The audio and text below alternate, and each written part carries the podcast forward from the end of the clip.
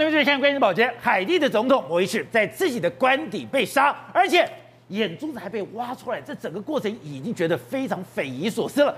但没有想到，台湾居然卷在这其中，二十八个杀戮的歹徒，竟然有十一个躲到了台湾的大使馆。而当然，我们台湾讲，哎，我们开放，我们知道这件事情，所以我们让外面的人把他们给抓走。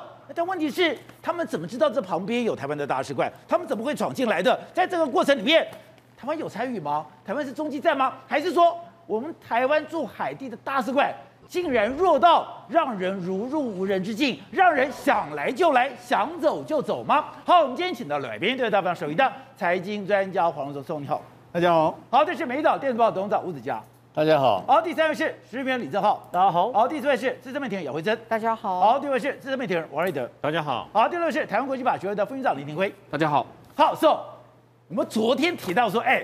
海地总统在自己的官邸被杀，已经很夸张了。没错，今天更多的消息，他竟然死状非常的凄惨。对，他竟然身中十二枪，哎，没错，非要你的命不可。但我觉得最夸张的是，他们这些歹徒二十八个人里面，竟然有十一个躲在我们台湾的大使馆，对，后来被抓走。对，那台湾会被卷进来吗？更可怕的是，哎，我们之前已经觉得墨西哥够可怕了，对，已经觉得印度够悲惨了。没错，原来这个世界上最可怕、最悲惨的国家。竟然是海地，没错，人家都说海地呢，可是距离上帝最遥远的地方，因为它从这个殖民的时代一直到建国之后，独裁、天灾人祸不断，贪污不断，你可以想到所有人间最悲惨的状况，现在都发生在海地。哦，结果没想到，现在他们的总统死状也是相当的凄惨。总统居然在自己的官邸被杀。七号的时候呢，这个二十八名的歹徒闯入这个总统住所住的所在地。抱歉，他们持着武器呢，这个后来这个摩伊士呢，跟他们的相关保全人员跟他们进行了搏火之后，他们闯进去，闯进去后，现在后来摩伊士被人家死状被他暴露出来。抱歉，他一共身中十二枪，身中十二枪，身中十二枪，他几乎所有身上能够中的都中了，就被打成马蜂窝了。他的耳朵啦，他的肩膀、他的腿啦、他的手，全部都有被中中弹十二枪，而且你知道。他死的时候呢，他是这样躺在这个地上，躺在地上的时候呢，宝杰眼珠子被挖出来，这太可怕了吧？对，而且他当时的嘴巴是张开的，所以显然他在死之前呢，可能是有被遭到刑求，甚至有被虐待。那最后这个他的死状用十二枪解决了他，而且这个整个最诡异的是什么？整个事件里面来说的话，他们闯进总统府里面，对，只有总统跟总统夫人受伤，然后呢，保全保全居然都没有受伤，他的随扈都没事，对，没事，好，没事不说，宝杰，他们这二十八人出去的时候，一开始的时候跟相关的人士进行了搏火之后，有八个人被抓，有八个人，哎，三个人被击毙，其他就跑出去了，对，跑出去跑跑跑，宝杰，你知道，其最后后来八号抓到另外的十一个，你知道在哪里抓到？在哪里？在我们台湾驻海地的大使馆抓到了。等一下。那台湾驻海地的大使馆有卷入在这个世界里面吗？第一个时间，外媒这样报道出来之后，大家完全吓一跳，因为为什么？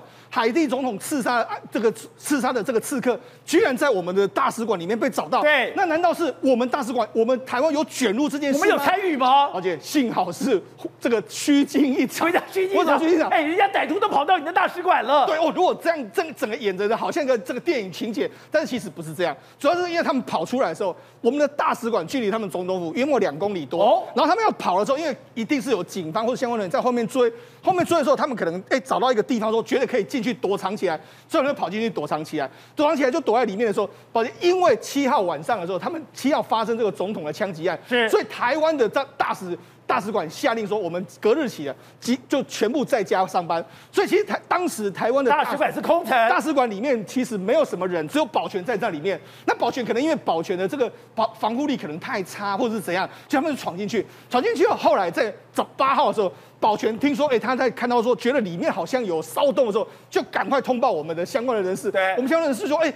可能有这个相关的歹徒在这里面，赶快通报海地的警方。那海地的警方就进去，然后因为得到我们的谅解之后，他们就进到我们的大使馆去。后来就把这十一个人抓出来。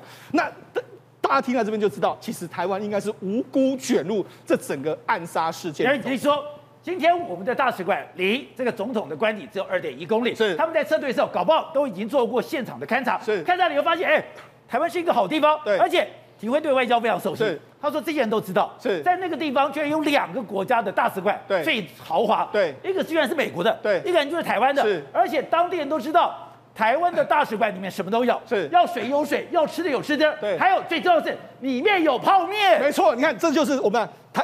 这个总统府官邸在这边，那台湾大使馆在这个地方。你看，因为海地这个地方它是非常落后、非常破旧的地方嘛，各国去那边建大使馆的时候，除了美国，美国本来就把海地视为是他自己的囊中物之外，台湾我们要加强，我们是少数有邦交的国家，所以我们在那里面的大使馆的规模的确是数一数二。啊，我们这边大使馆是很漂亮的，对，所以他们就赶快跑，就跑到这个地方里面去啊。好，那除了这个台湾被无端检入之后，你看我们相关的大，我们大使馆也声明，就说啊，我们这件事我们跟台湾完全没有关系。所以现在整个事件来说的话，哎。到底是这些佣兵是哪里来的？谁要置这个这个海地总统于非命？大家目前都还在持续调查之中。而且海地真的是一个这么悲惨的地方吗？当他的总统过世以后，他居然没有总统、没有总理、没有国会，连首席大法官都没有了。而且他们总统过世之后，到照理讲的话，赶快有这个权力真空的时间，赶快有人递补上去。但是现在海地是什么？总统已经被暗杀身亡，没有总统之外，而且总理也是一样。总理之前他们有任命一个总理叫约瑟夫，呃，这个约瑟夫，就约瑟夫，因为他执政的时候一直被人家抗议，被他抗议的时候，结果没想到在摩伊斯要总统要过世的前一天，他要任命一个新的总总理叫亨利，却没想到要任命，结果他被枪杀，还没宣誓，说没宣誓，所以现在他们的说。这么的总理也只是一个暂代的总理在那个地方，再来就国会。照理说，如果按照民主国家的程序，如果这个总总总统、副总统他们都过世之后，哎，总国会的龙头会变成是这个代理人嘛？就没想到他们现在国会，而且去年的时候，摩伊斯解散的这个国会。他解散国会，解散国会之后一言再言，一言再言，所以他们国会到目前为止没有国会存在，所以摩伊斯都一直用行政命令在统治整个海地。另外一个，那你照理说，美国的顺序里面后面还会轮到所谓的大法官嘛？就没想到他们目前的首席大法官呢？宝杰前一阵子刚刚染疫身亡，哇所以你看，哎，整个海地来说，最坏的状况几乎全部你能想象都都发生在这个国家。也就是讲，我们讲的基本上一个民主国家的三权分立，行政、立法、司法是行政、立法、司法的头都没有。而且更可怕的是，他们的首席大法官之前染疫身亡。对，原来全世界有一个国家，对，这个国家到现在一剂疫苗都没有。没错，这个既然是海地，哎。我们台湾打了百分之十一，我们都觉得受不了了。哎，海地居然一个都没有。没错，事实上，刚才宝杰讲到重点，为什么他们大法官会染疫身亡？主要就是因为当地有疫情爆发，虽然说是很零星，但是没有疫苗，所以现在整个状况是一个疫苗都没有。一针疫苗，他们是唯一现在西半球唯一一个国家。一个一支疫苗都没有，就是海地。那海地这个国家还不只是说他们没有 COVID-19 的这个疫苗，他们目前包括说什么艾滋病的这个感染率，什么都是全世界数一数，就是让他觉得说这个地方怎么这么糟的状况都发生在他身上，疾病跟疫情是完全失控。对，包括说他的人什么人类发展指数来说的话，在全球一百八十九个国家排一百七十名，包括他的人均 GDP 都非常非常低，都所有民众都处在一个水深火。你可以看他们当地的状况就是这样，你看到他们路上，你会觉得说好像他们。住的地方就是好像都是都是贫民窟，很贫民窟的这个感觉，你根本感觉不出来这是海地的首都太子港。而且他们说，连他们海地的首都都地无三里平，对他们连一个像样的柏油路都没有。为什么会连一个像样的柏油路都没有？主要是因为他们经历过太多天灾人祸。譬如说，二零一零年的时候，宝杰上他们当时发生一个非常巨大的这个地震，对这个地震的时候有三十万人死亡，整个城市。几乎被夷成平地啊！过去可能还有一些比较大高的楼层，就经过这场地震之后就没有。他们连总统府都在这个地震倒塌了。对，那那一次经济损失是八十五亿。后来没多久之后，哎，你照理说地震没多久之后，他们没想到爆发霍乱。霍乱之后，当地又死了大概一万多人的这个死于霍乱，就没想到二零一六年跟二零一七年呢，又遭受到飓风的重创，所以整个为什么海地会大家就觉得说，哎，这几年的状况非常非常糟糕，主要就是天灾不断。那不只是天灾不断，人祸也是非常非常夸张。人祸，宝杰，那事实上在地震发生的时候，大家知道，他们当地的民众都因为没有东西可以吃，没有东西可以吃的时候，你知道，因为地震的状况导致他们监狱很多逃犯逃出来，大概约莫三千多名逃犯跑出来。就没想到他们当地的这个警察只有两千名，逃犯比警察还多。逃犯三对两千名警察有三千个逃犯。那那些逃犯在路上的时候就到处砸砸打抢啊，所以当时的治安是败坏到非常不行。那警方就说：“哎，奇怪，当时的这个罹难者，我明明就把他从这个街头上移走了，之后为什么马上要出现新的罹难者？”哦表示当时有非常多人在正进行所谓的非法的私刑，在那边杀人。那除了这个之外，宝杰，所以那个时候街头都是尸体。对，有人就趁机这样子打打砸抢，然后杀别人。另外还有一个，有一个人就说：“哎，我我们抓到一个洗劫这个民众的洗劫这个商店，他把这个所有的东西都抢抢走，就我们要二三十个人围上去把他打死。把他打死之后，宝杰，你知道出现什么状况吗？他去抢人家商店所有东西，也被那二三十个人分走。”所以呢，他们当时就已经毫无章法，连连这个国外，你知道，国外支持的这个国际救援队要抵达那个地方的时候，抵达海地的时候，宝杰，你知道他们怎么样？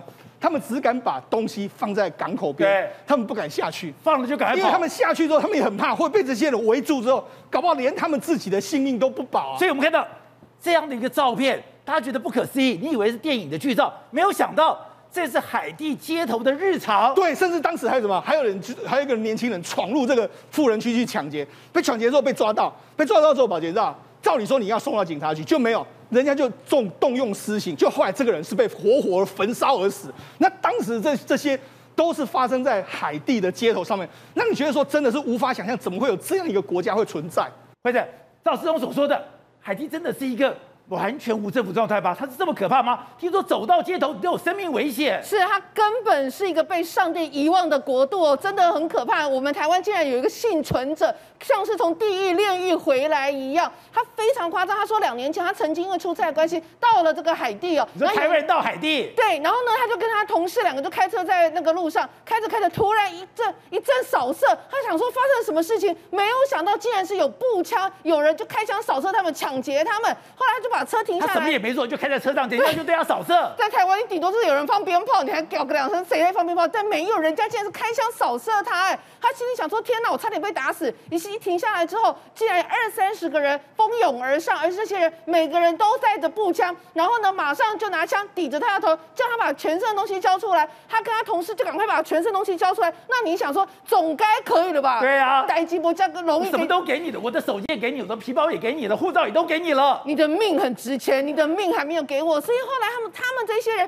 就被押到了附近的一个民宅。押到民宅之后呢，他们搞不清楚你到底要干什么。后来听到外面有又有一个呃，就是有那种枪击战，他以为是有军队来救他们。可是我跟你讲，你以为错了，因为海地根本没有军队，海地没军队。他早在一九九五年，这个国家就把他的军队给解散了。后来就是搞了老半天，原来是警察就是要救他们，但他说警察竟然输了。所以那那个歹徒火力太强大，警察就竟然落败，没有办法救他们。警察打不过歹徒。对，然后这隔了一阵子，他们终于被释放。那为什么被释放？后来才知道说有人付赎金了，哦、所以他们终于就被释放。后来他们走出来之后，才发现我的天哪，这根本是经过了一场战争，路上全部都枪林弹雨，还有很多血迹。然后更可怕的是，他说在那一次里面，竟然有一个加拿大人是直接被击毙的。所以你就知道，就是说现场。那个画面，你根本没有办法用正常的一个国家、正常的一个社会秩序来看待这个国家，你会觉得实在是非常的不可思议，太可怕了吧？对，而且我走在路上，随时有人拿枪指着你；在走在路上，随时有人绑就绑票你。而且你昨天讲说，连戴森东的工厂，哎。都连续一个礼拜两次被人家进来抢劫。对啊，你说，哎，一个礼拜被抢劫两次，这种经历应该是很很夸张的，对？我跟你讲，这种在海地一点都不夸张，还不夸张。这在海地可以说是一个日常。光不要讲太远，光是今年的六月，光一个月里面，它竟然就发生两次大规模的枪击战，非常夸张。在六月二十九号的时候呢，他们就是在那个海地有一个担任警察工会发言人，那他担任警察工会发言人，他肯定也是个警察，对不对？对结果没有想到，他竟然也是在首都太子港被人家枪杀身亡。然后呢，在那一场枪击战中，竟然有十五人丧命。这十五人丧命里面，还包括一名记者跟一个反对派的那个运动人士。后来搞了老半天，那你想说，到底发生了什么事？到底是谁去发动去枪击那些人？然后。不知道，目前为止都不知道。但是二十四小时之后有人抓到了，那我们在台湾可能想说二十四小时抓到，那代表警方效率很好，对不对？就没有海地当地人说那个人是被冤枉的，抓人充数的。对，他抓了两个人，然后发现说这两个人应该是被抓人充数，所以在那个海地你会认为说很多东西到底是警察还是是犯人还是是罪犯，其实你有点搞不清楚。还有在六月七号的时候，他们当地的黑帮枪那个猖獗到，竟然把他们西部的贫民区。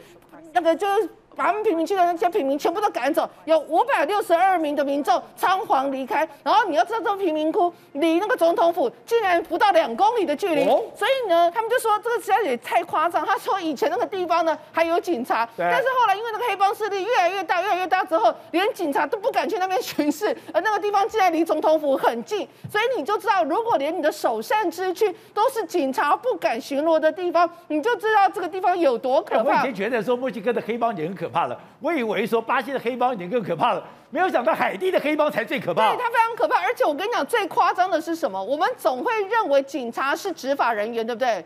完全不是。不然哦、在二零在二零二零年九月十四号，竟然有数百名警察和知情者发起了示威，然后去放火烧大楼，政府的大楼。为什么？总统不不，警察烧大楼。对，为什么他要求加薪？然后他就，而且他拿他拿着政府配给他的枪，然后开始去扫射，然后要求加薪。那后来还是有一些人，就是把他们有一些人压下来，对不对？就他们就讲说，哦，没有，我们是和我们是抗争哦，所以你这样你是非法逮捕我们。但一次里面竟然有五个人，本来就是因为你破坏公务啊，然后你造成这些损伤，所以把你五个人抓起来。经过之后不到一两天的时间，这五个人竟然就无罪释放。所以你就知道这个国家到底警察是警察维护秩序，还是警察是带头破坏秩序，都让人家觉得不可思议。那你觉得警察已经感觉上有点不黑，就是黑白不分很夸张，对？我跟你讲，黑帮更厉害，黑帮更夸张。黑帮竟然现在看到有一个叫做呃一个大头目，他叫做呃他的名字在绰号里面叫 Barbecue 啊，他叫烧烤，Barbecue 就是这一个。你看起来其貌不扬，对不对？然后人家可是多矮，你知道吗？而且这个多矮有多大条，你知道？他竟然在网络上说，各位。去抢银行吧，去抢商店吧，去抢超市吧，去抢经销商吧，这些都是应该属于你们的，去拿回属于你的东西吧。这是海海地的捞多埃，对，黑帮头目，去抢银行，去抢超商，去抢超市，这些。都是你们的东西，这非常夸张啊！到底是目无王法到什么样的地步啊？所以呢，后来而且还是六月份才发生这件事，他竟然号召全民洗劫知名的企业，所以这个国家说起来，其实你也会觉得真的是一部斑斑的血泪史。所以从以前到现在，你看到海地为什么呈现一个这样子完全没有法治、没有军队、没有议会，连上帝都遗忘的一个地方？好，廷辉，你以前是负责外交事务。海地真的有这么可怕吗？还有，今天冲到我们的大使馆，真的是为了我们大使馆的泡面吗？不是我们大使馆先参与在这里面？没有，我在猜了哈，这些这些盗匪们应该就是说知道我们大使馆里面都有储藏食物，还有饮用水啊。哦所以他如果要长期跟警方抗战的话，可能需要找一个据点，能够让他们生命继续活下去的地方。所以我们才猜测说，他可能是觊觎我们这个大使馆里面的相关的物资啦。哈。那另外一件事情就是说，海地这个国家真的是非常非常可怜的一个国家啊，建国两百多年来有三十多次的政变了啊。那你就发现三十多次对三十多次政变，那你知道这个川普总统啊，前美国总统川普总统都称这个国家叫什么粪坑国啊？那为什么叫粪坑国？因为你随时随地海上漂的都是什么难民嘛。那在现在呢，多米尼加在他旁边也建构了一套围墙啊，就是学着川普建构一套围墙，不让他所谓的难民呢、非法移民呢越过边界到了这个这个多米尼加这个地方。多米尼加跟海地在同一个岛上，同一个岛上。对。结果多米尼加居然搞筑一个高墙，对，不让海地过来。不让海地过来，因为现在多米尼加有五十万多的非法移民都是从海地过来的嘛，所以现在海地这个国家一团乱嘛。所以现在为什么大家一直在思考一个问题？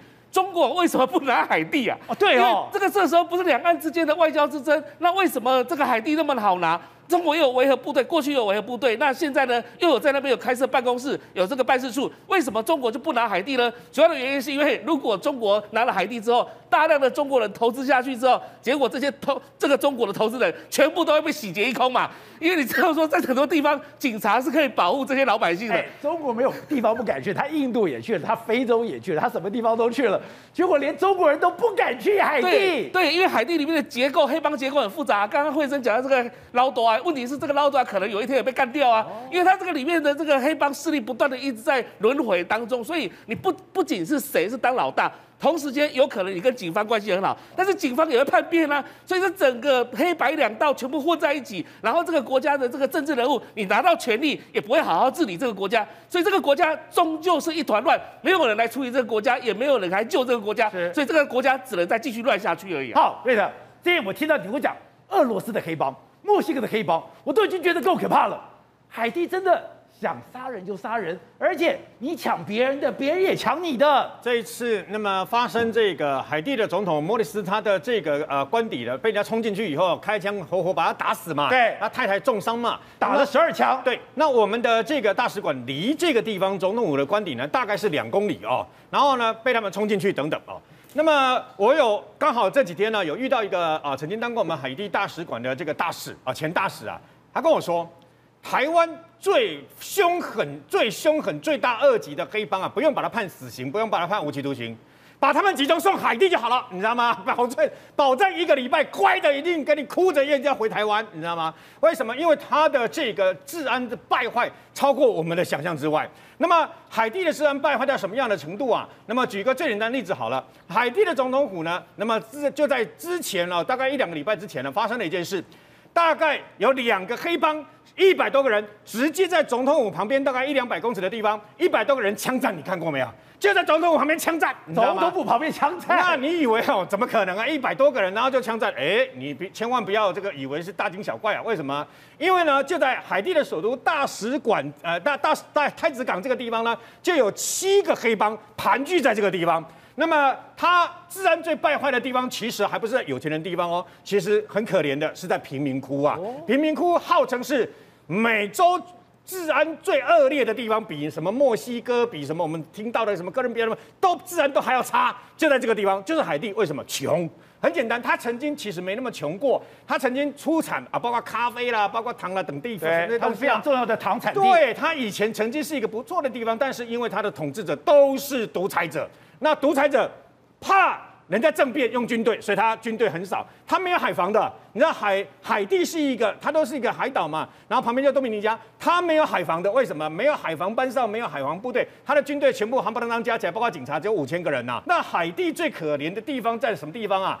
他们有些父母啊，尤其在贫民窟的父母啊，他的儿孩子儿子如果从儿童慢慢长成少年以后，你知道他把他送哪里吗？送哪里？送黑帮。为什么让他去跟着黑帮？那你知道为什么吗？黑口饭吃。对，因为海地现在百分之六十八的土地掌控在黑帮的手上，百分之六十八的土地，包括很多的工业，包括很多的工厂，你要混一口饭吃，你到黑帮去有饭吃。虽然你是黑帮，但你有饭吃啊。其实海地在二零一零年的时候发生一个不是大地震吗？那次的大地震，单单那么囚犯从监狱冲出来就有四五千个人呐、啊。冲把军械式的这个武器全抢了，然后监狱全部放火烧了。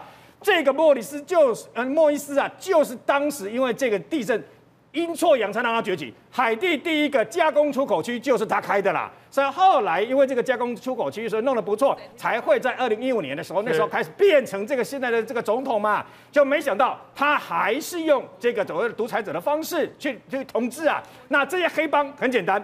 打杀抢劫就是这个样子。他然后这个总统，你说那总统为什么不管啊？那总统很简单了，他不会去管这些东西的。为什么？他只要管自己的这个呃职位，能把它给保住就好了。所以更令那么这个包括这个等于说海地老百姓痛恨的是，他没有办法脱离这个黑帮的这个呃胁迫。他每三天就有一起这个掳人勒赎杀人的案件，但这些老百姓没有办法，因为他们穷，所以穷到后来。海地是没有，几乎以前还有什么投资，对不对？对。后来就没有人敢去投资，连中国都不敢去了。因为很简单，因为很简单，因为只要你敢在晚上一个人出现在海地的街头，你大概不是被绑架，就很可能被杀害。而且你说最可怕的是，他过去的统治者竟然用巫毒教这么恐怖的东西去统治这个国家，而统治这个国家之后。就非常很多恐怖神秘的事情发生了。没错，讲到海地呢，我记得我们在这个本节目里面都讲过这个著名的故事啊。为什么呢？有一个这个女孩子呢，那有一天走在路上，吓了一大跳。为什么？他已经死掉的哥哥竟然从迎面这样走过来呀！死掉的哥哥，死掉的哥哥，然后看到哥哥是两眼无神这样子，看到他也认不太出来，他一直拉着他，拉拉拉，然后呢，那哥哥也不知道他是到底是谁，到底是怎么回事。后来拉回家了以后呢，又去医院，又是干嘛？证实真的是他哥哥，可是他哥哥已经死了，已经死了好多年了。天哪！原来这就是海地巫毒教里面呢，那么特有的一种方法，他用这个毒药，然后呢，把你这个让你这个等于说吃进去了以后呢，你几乎跟我们那个龟息功武侠小说里面的龟息大法很像，就是你的心跳会突然间。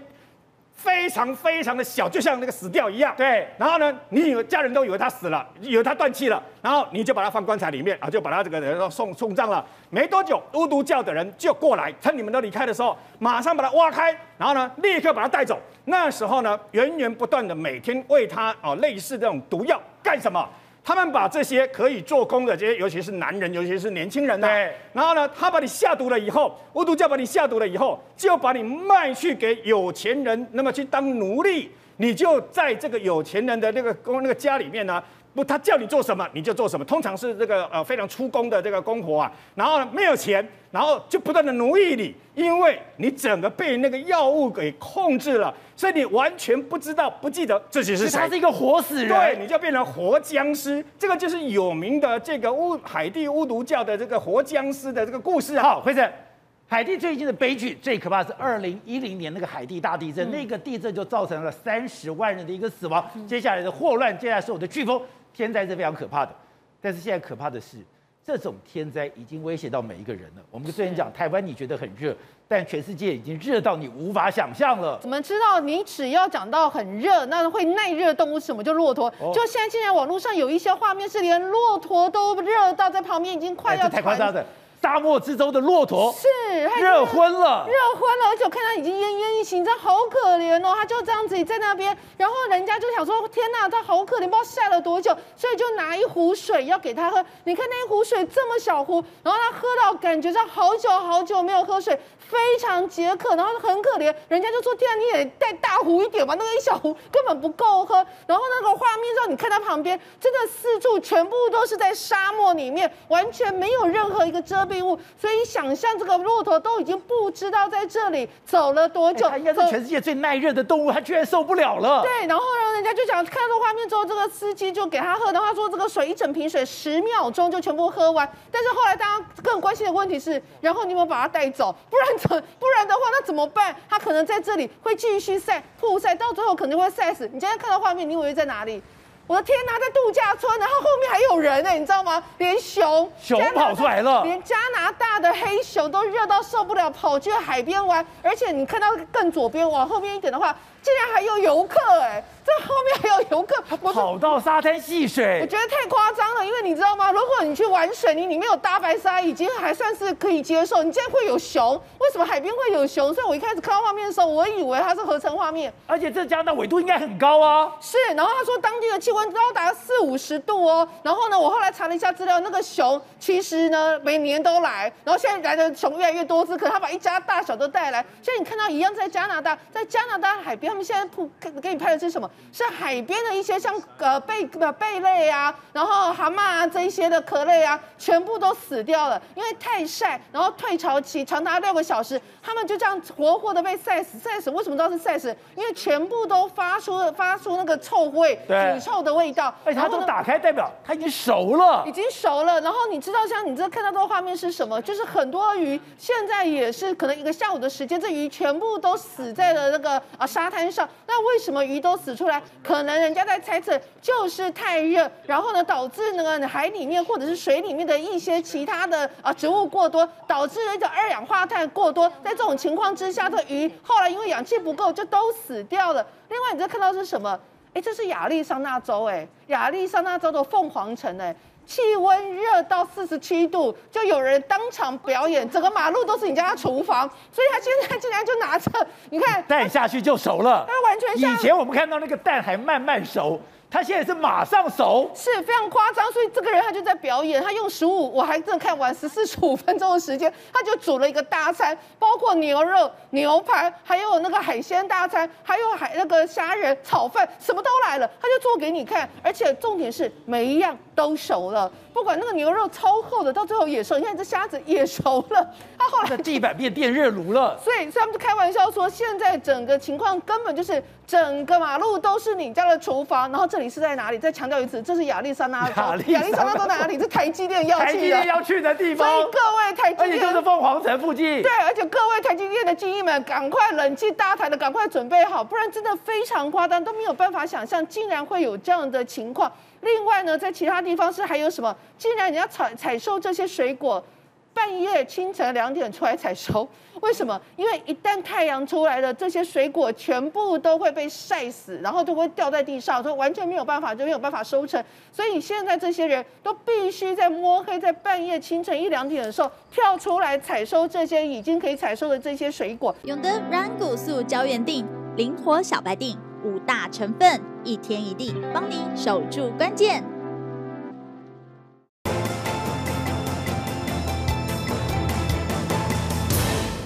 在这一段里面，台北市议员徐小新也加入我们讨论。小新你好，大家好。好，小新，我今天听你讲，还有看到这个数字，我才觉得为什么今天看到这个数字一直往下降，大家还这么担心？今天从北到南，没有人敢把这个餐厅的用餐开放内用。原来今天我们昨天不是十八吗？今天又增加到三十二，增加三十二。你说现在台北跟过去跟新北一样，我要开始的广筛了，我要开始大量的做 PCR 了。结果我真的透过这种主动的 PCR 找到了无症状的感染者，所以就是在我们的社区里面。这些无症状的感染者还存在着，而且还啪啪照的。是的，宝杰哥，你可以看到呢，今天照理来说，这个微解封应该是各个县市首长不分蓝绿的都拍拍手，说经济可以终于复苏了。可是你看到，反而是大家都在逆时钟。哦、所谓的内用，基过基本上蓝绿的六都县市首长全部都说不要不要。为什么？因为大家知道一个事实嘛，就是说你从台北市跟新北市现在还偶有这所谓无症状者的案例，为什么会筛出来这么多呢？就是因为台北市现在开放了好几间的医院，你可以免费去那里做。所有的联医都可以开放 PCR。是，所以去了之后，你就发现说，像今天呢，台北市还是筛出了十九例，新北市也还是有，这代表什么？代表我们社区里面呢，仍然有所谓潜在的感染源。所以这十九例不是所谓的淮南市场，不是第一果菜市场，不是你现在已经知道，这十九例里面，你刚刚讲有六例是透过这个联医系统普筛。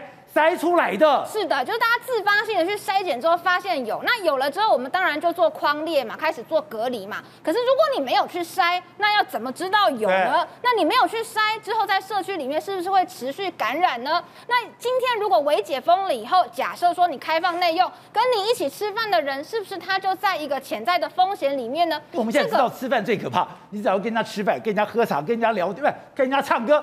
你的中奖几率非常高，是的，这就是大家最紧张的地方。第一个就是我们社区里面应该还有一些黑数是没有发出来的，对。但是呢，为什么这些县市首长都不开放，都逆时钟？还有一个原因就是中央跟地方互相不信任。为什么呢？今天我就接到一通电话哈，是我们台北市里面人打给我的，我他他在跟我讨论一件事情，中央地方互相互不信任，对，他在讨论一件事情，就是说。中央真的很多的一些开放，我举例来讲，像电影院，对，好，电影院照理来说我们是开放，台北是有开放，可是呢，我们也发现一件事，电影院中央并没有规定说。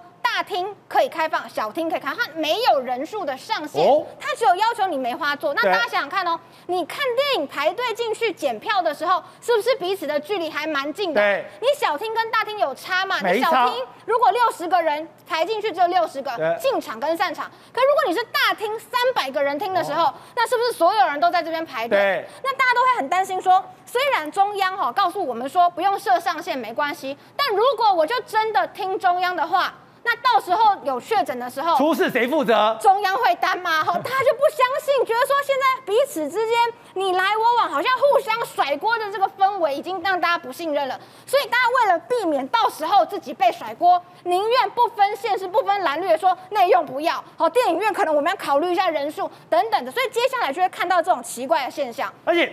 现在我们今天听到也很多的抱怨，因为你这个微解封，这个伪就有很大的学问，你到底是伪到零点一、零点二、零点三、零点四，我们搞不清楚。然后。大家都无所适从。是的，今天非常多人哈，在网络上面有这种考题哈，这个很难哦，考题都非常的难。我今天看到其中一题哈，有百分之六十人答错了，在网络上面。六十的人答错。他问说呢，七月十三号开始哦，全家五个人呢，呃，一起出去玩哈，可不可以一起住小木屋？大家都说哦，五个人出游可以啊，就打勾嘛。不行，因为呢，你出游可以超过五个人，可是你住在小木屋里面呢，要两人一室。所以你五个人不可以一起住小木屋，是吗？对，所以这个难度很高。像是呃，我这边有一个嘛，很多人要问说，下列哪一个运动可以做？网球、篮球、足球跟游泳？对，答案是 A 网球，因为网球我们有社交距离啊，很远啊，这样打。不能打篮球，不能打足球，不能游泳。篮球可以投篮，好，可是你三对三斗牛，一对一 PK，追着一颗球，全部都不行。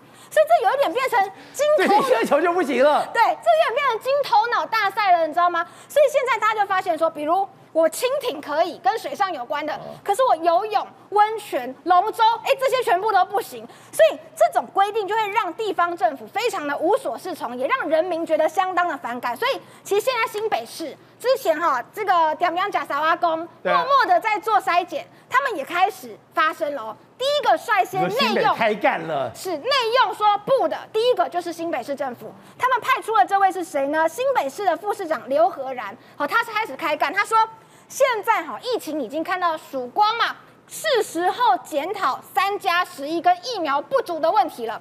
先前侯友宜被这个拉科打喉的时候，他是怎样？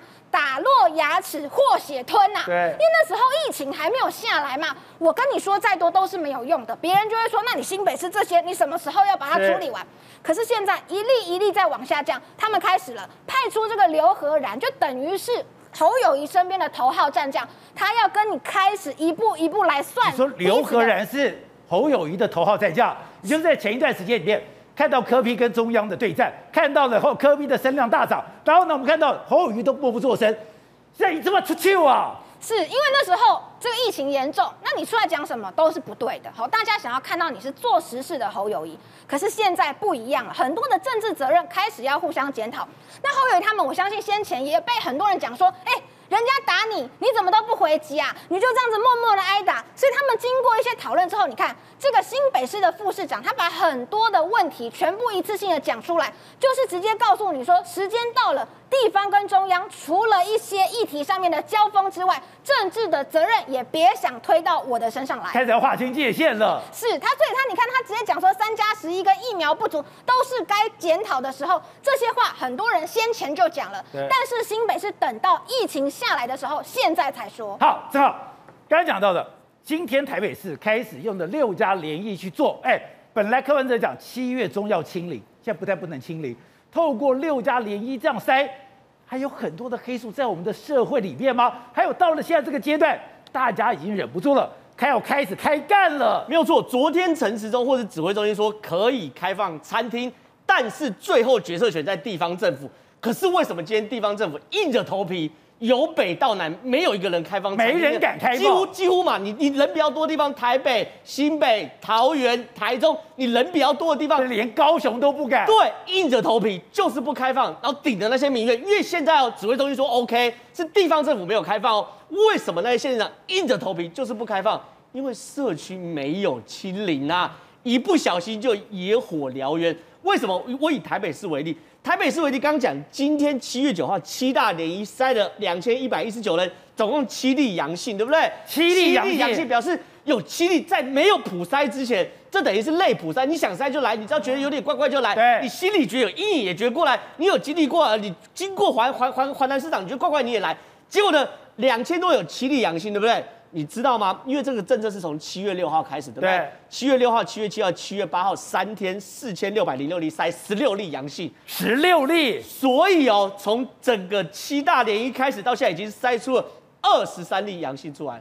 那我就问。如果你没有这样普筛，那二十三个就啪啪照了。二十三个它会变成多少个？不知道。所以现在状况就这样说，因为台北其实在做新北市一个月前在做的事情，侯友宜那时候机动快筛队加上普筛，呃，加上普筛，然后加上 PCR 的时候，总共到现在已经筛了十七万人，反正能筛就来筛，不管你有没有涉及在台北市。呃，基北都给你筛，所以我只看到什么状况？今天全台湾新增三十二例，台北例占十九例，又是最多，而且这十九例里面只有九例是隔离阳，换句话说，另外十例等于是大海捞针捞出来的。而且我们看到它传染可怕，华南市场就有一个人传染给十一个人，我不过借个厕所，竟然全都中了。没有错，这个病毒就是这样，就是说你。武汉肺炎从第一代哈到后来所谓英国变种到印度变种，说有的时候你看屏东我们下来要死，对不对？就哎有的有传，有的没有传。对。可有那种你就会遇到一两个那种，就不要讲超级传染者，对，超级传染者这种感觉，就是说它可以一传多，所以你根本不知道说，假设你看今天筛出来这七例，如果七例里面有一个像一传十一的话，那这个就是错开了。而且话，现在家户传染最严重，你今天回到家，你一定要把口罩拿下来，回到家你要跟人家共用卫浴，你回到家跟人家一块吃饭。那就拖出去了。台台北市就是六七成是家户感染啊，这件事情是没有办法的事情。所以对于我们来说，为什么现在明明指挥中心说七月十二号可以开，可每一个县长说说再看个一个礼拜两个礼拜吧，原因很简单嘛，他也要担心自己。哎，当然了，今天只有三个县市，台北、新北跟桃园有确诊案例，其他十九县市都加零哦。可谁敢保证我永远加零？是我如果开的时候有一个两个从台北跑过来，或者是他在潜伏在社区里面，这是没人承受得了。所以现在难怪大家都不敢开放。好，董事长，这最后一路路也太难走了吧？怎么搞得这么紧张？这是台湾的台北双北的社会里面，这个社区里面还有这种黑数。还有就是，我觉得最有趣的是，新北的副市长刘和然开干了。对，这个啊，我们从这个基础的理论就知道，当你病毒进入市区之后，对后面的问题就不是你一句话我一句话可以解决的，它就非常困难的把它清零，那是不可能的事情。所以现在发生这种状况。其实是中央已经没有办法来主导这整个疫情的推动，这核心问题就是你指挥中心没有形象，没有 power，你没有办法给他资源，对，然后也没有对策，因为理论上你要讲这怎么办？对，大家都知道嘛，都知道你我旁边在某一个角落里面他有病毒嘛，对，那什么时候跑出来你不知道，对，谁敢保证？所以怎么办？不是，而且我觉得最荒谬的是，你定这样的东西，哎，你都没有跟地方商量一下子呀。他这个更荒唐。他今天今今天今天陈陈志忠讲一句话，他说民选市长要对选民负责。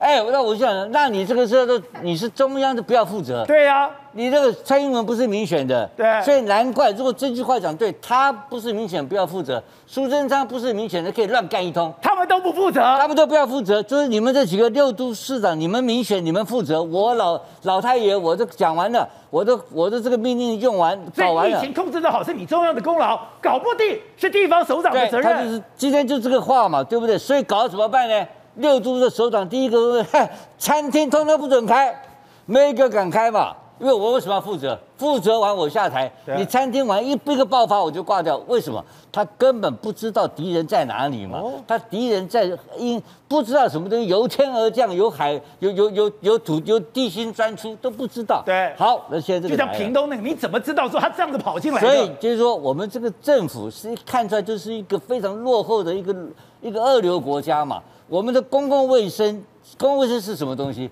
是一个科学问题，对不对？我们面对科学问科学问题的时候对策，我们的公卫专家没有一个人给我们提出一个一个理论出来说，面对这种情况怎么办？而且你要知道，全世界已经发生这种爆发疫情，已经是已经是一两年一年多的事情了。有多少参考值可以参考下来？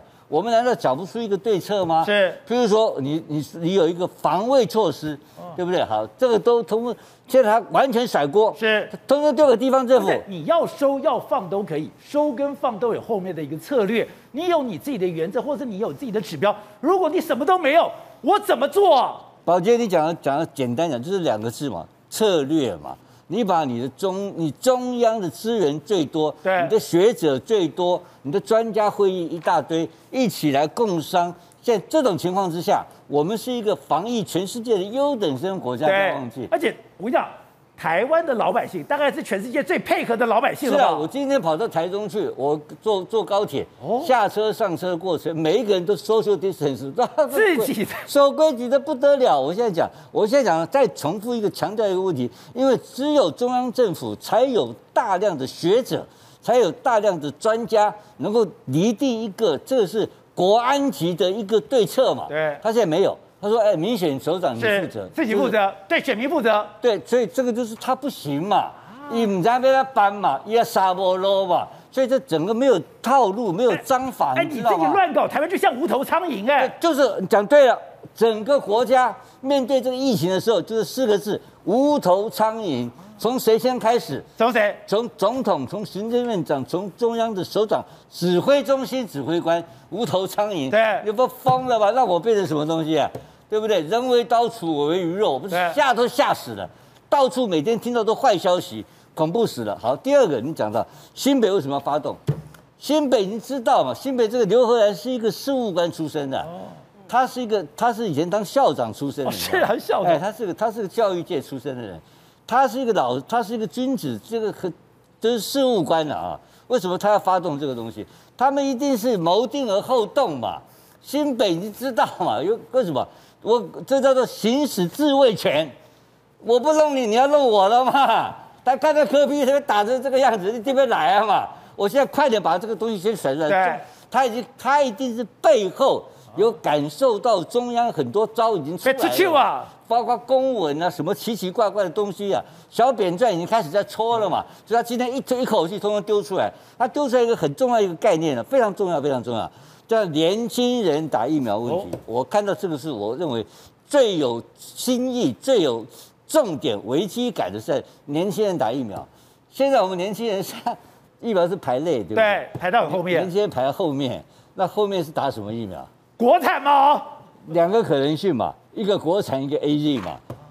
那 AZ 我昨天讲过了，全世界的学术报告都告诉你了，三十岁的女生的血栓比例最高、最危险。他告诉你说，三十岁不准打 AZ 嘛。这美这个在美国、在欧洲都有已经有学术报告出来的东西，不是我认为我只在乱讲嘛。台湾的年轻人给这个政府搞到相对剥夺感跟失落感，这就是我们今天面临的这个处境。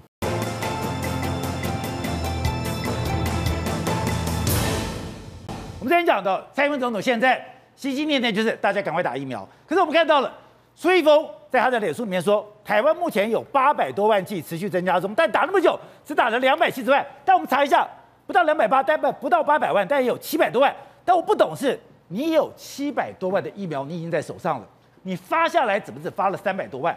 发了三百多万以后，只打了两百多万，哎，你不是急如星火，怎么打疫苗打这么慢呢？没有错，因为其实我要帮大家今天算一笔账，就是我们台湾到底为什么疫苗施打率只有十一点多？今天看完数字，我终于搞懂了。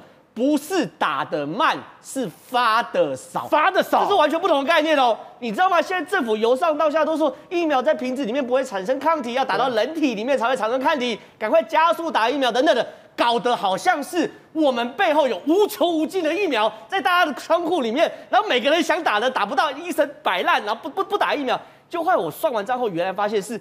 他们慢慢一批一批发，怎么样慢慢？什么意思？我们现在 A Z 到货是三百七十一点六六万剂，莫德纳是三百三十万剂，总共七百零一点六六万剂。结果呢，七百多万的状况下，只打了多少？两百六十二万剂。哎，那你剩下五百万剂在干嘛？对，仓库里。哎，为什么？因为照这速度，如果往下发，往下发的话，其实。很快就断货了。现在不是讲吗？你台北打太慢了，怎么可能打太慢？我这样比较，流感全台湾曾经最高一天打四十万剂，可是你知道吗？新冠肺炎一天最最多打多少？十六万剂。十六。现在平均一天打多少？六月六号打九万九万多剂。换句话说，现在我们台湾呢，过去流感的时候量能全开，我们可以打到四十万一天，可是现在史上新冠最高是十六万，平均现在大概是九万。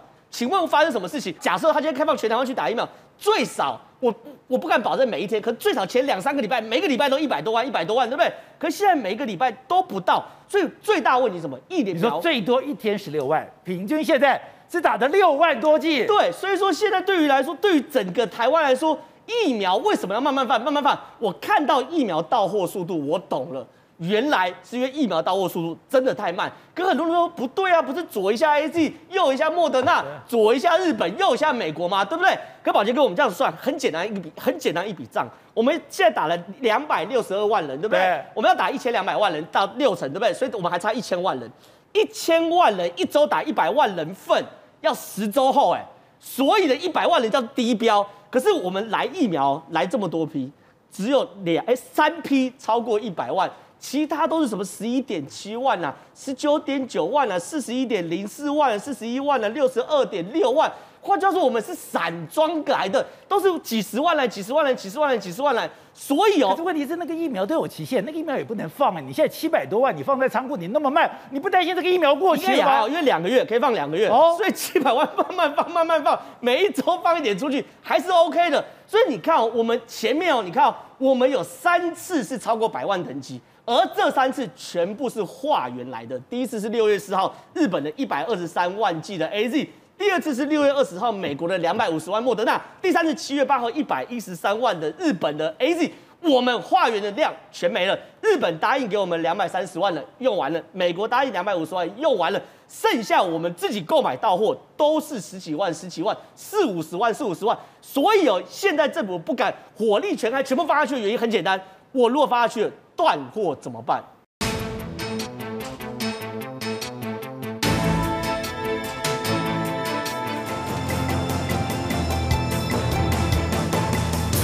欢迎收看关键时刻。在上礼拜，我们才谈到是中国百年党庆七月一号的时候，所有的企业的老板全部都神隐了，只有一个人公开的出席，那就是恒大的老板许家印。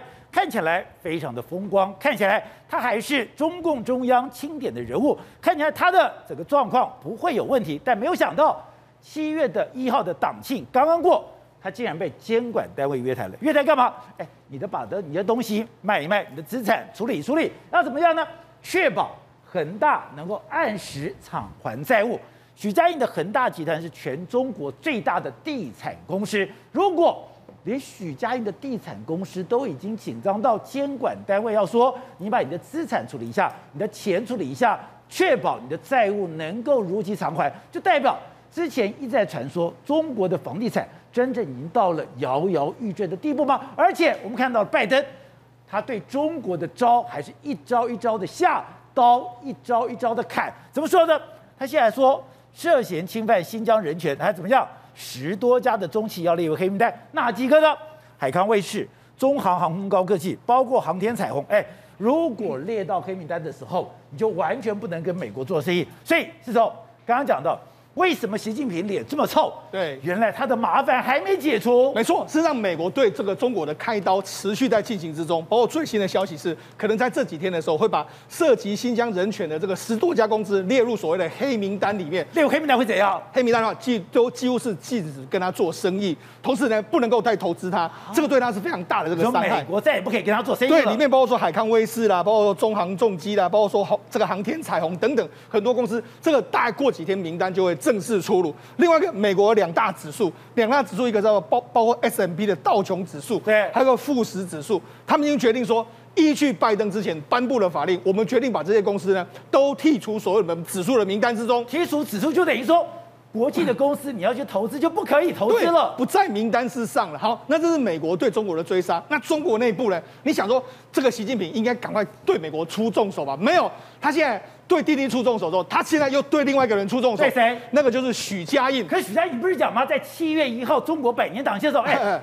他是唯一出席的大老板。没错，我们看这张照片，这张照片就是他今年出席这个党庆时候的照片。你看，在这个这个北京城上面来说，他拍的这张照片。可是宝杰他去的时候，当时大家就说哦。难道是政府要出手救他了吗？没错，他应该没有事啊，就没想到滴滴约谈完之后，这几天他已经被监管单位找去了。宝杰为什么被监管单位找去呢？你看啊，这是恒大的负债，你看他负债是节节高升。对，为什么负债会节节高升？因为这几年中国的整个房地产开始不好了之后呢，它的这个巨大的业务量反而变成是一个它非常重大的这个压力。那你知道吗？现在世界上欠钱最多的一家公司。就恰恰好就是恒大公司，它是全世界欠钱最多的公司。它欠多少？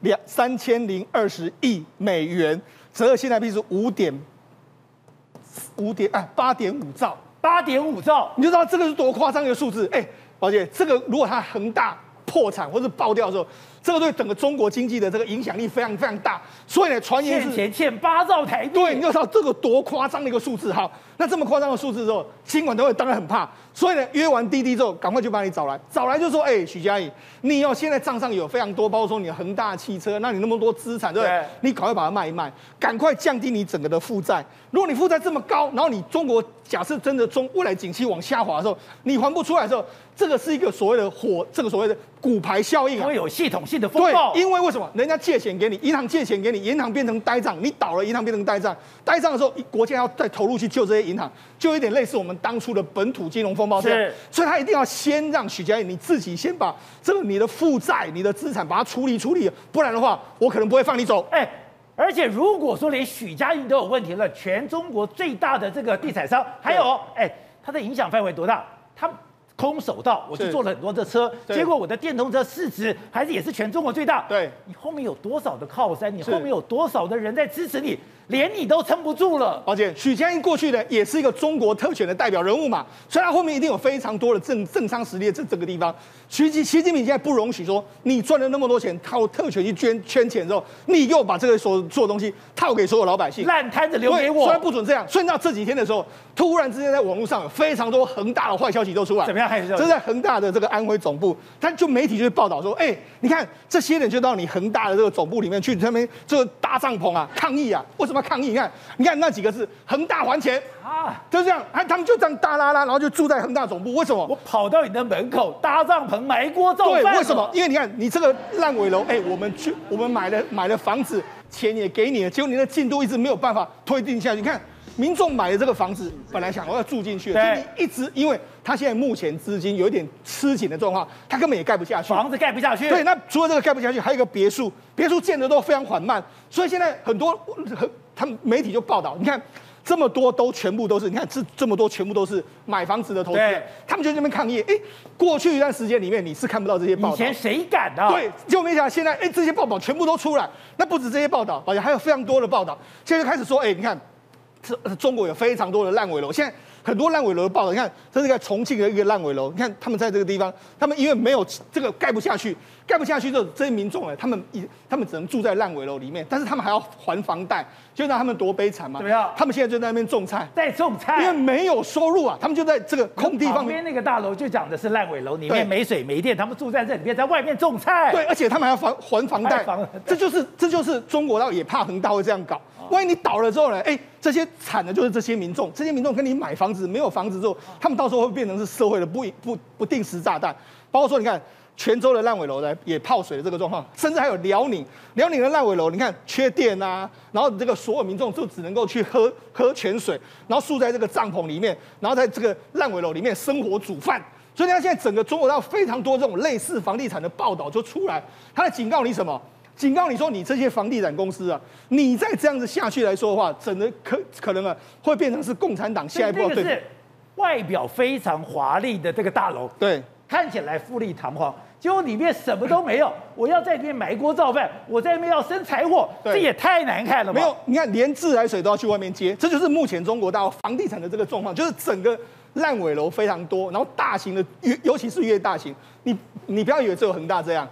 碧桂园啊，碧桂园也有，也是吃很吃紧，包括说万，包括说万科等等，所以很多大型的这个这个建设公司，他们反而是中国目前最怕在内部引爆了不定时炸弹。难怪中国现在对于这个房地产的贷款要这么小心。好，那除了这个对房地产严加控管之外，现在习近平另外一只手呢，伸到所谓高科技的公司。那因为滴滴事件爆发之后，原本呢在这个。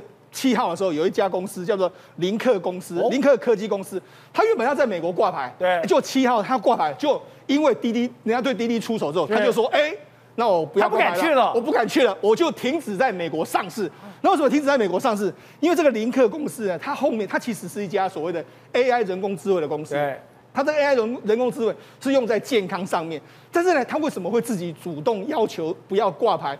因为它有一个非常重要的投资方叫做。阿里巴巴健康事业，阿里巴巴是他幕后老板，他想到糟糕，这个滴滴也是这样。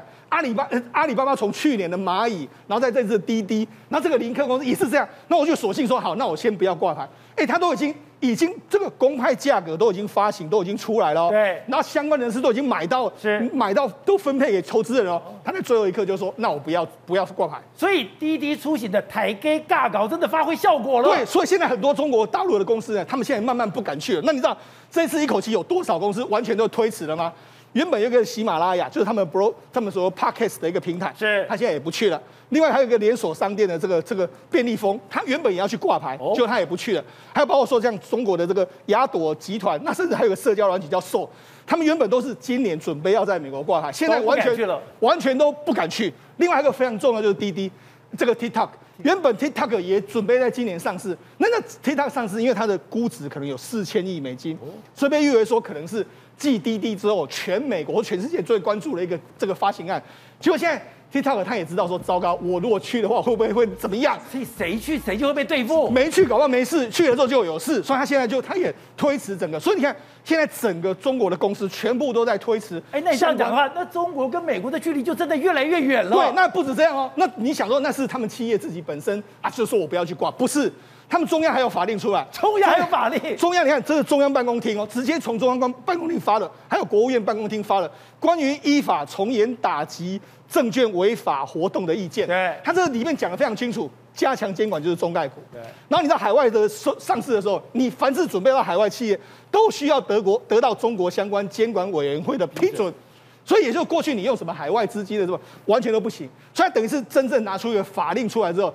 真真正的要求你不能够到海外去挂牌，所以尚方宝剑出炉了。刚刚讲的今天不是由监管会监管会来出手，是是由中国中央办公厅出手。对，然后他就要求说，那你监管会要成立一个这个相关的专门的机构，专门审查海外上市的这个计划。所以现在等于是海外上市几乎是没有中央批准，你是不可能这样做的。那你知道，而且从这件事情看来。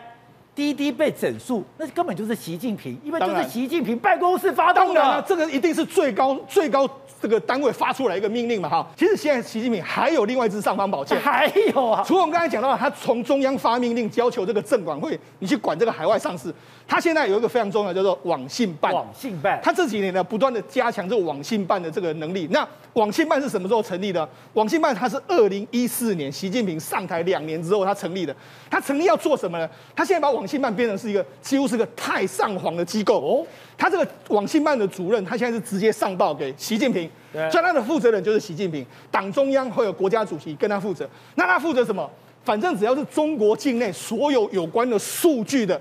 包括说个人的资讯啊，网络资讯全部都归网信办所管，所以网信办等于是变成是中国所有科技的一个重要的这个管理管管理的这个机构。那这个机构又直接听命于习近平，所以等于是习近平他现在有非常多的尚方宝剑，在这样压制着所有的中国大陆的科技股跟所有的这个上市公司。所以它是全面的在管理，你现在都去海外上市，你今天的房地产。我是一个一个的收拢在我的手上，没错。而且那这个网信办里面呢，说它可以几乎可以整合所有的中国大陆所有的资讯，所以包括说人家指控说什么中国大陆有侵犯人权什么，现在都是由网信办来做这个相关的处理。好，那除了这个之外，那连他们央行都出来出手了。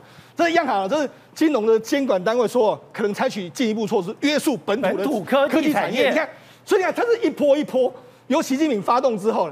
中央办公厅，然后网信办，然后连中央中国的这个央行都出手，所以你可以看到，其实这一波所谓的对中国大陆滴滴等等说科技股的这个整数，绝对不是一个结束，而是恰恰好正是大整数的一个开始。而且这个大整数，有人讲。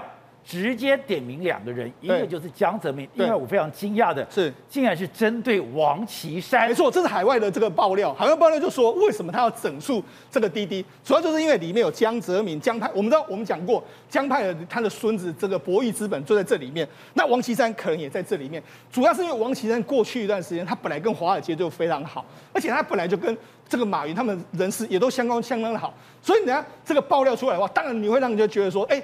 这个在二十大之前，针对江泽民，针对这个王岐山，当然有所谓的政治斗争的可能性。好，董事长，整肃完滴滴出行之后，中央文件，中共中央办公厅、国务院办公厅印发的关于依法从严打击证券违法活动的意见，哎，就等于说，不是一个滴滴出行，你任何人你要去美国上市的时候，你要经过我的同意啊。可是之前。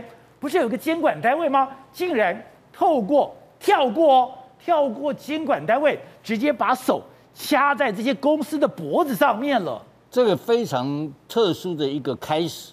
中央办公厅啊，就是习办，啊，就中央书记处。他是习办，就是习办，就是就是就丁丁丁薛。所以我们讲的所谓的习办，就是中国中央办公厅。对，这就是丁薛祥主任当办公厅主任，这就是习办。啊，我现在跟你讲，就是。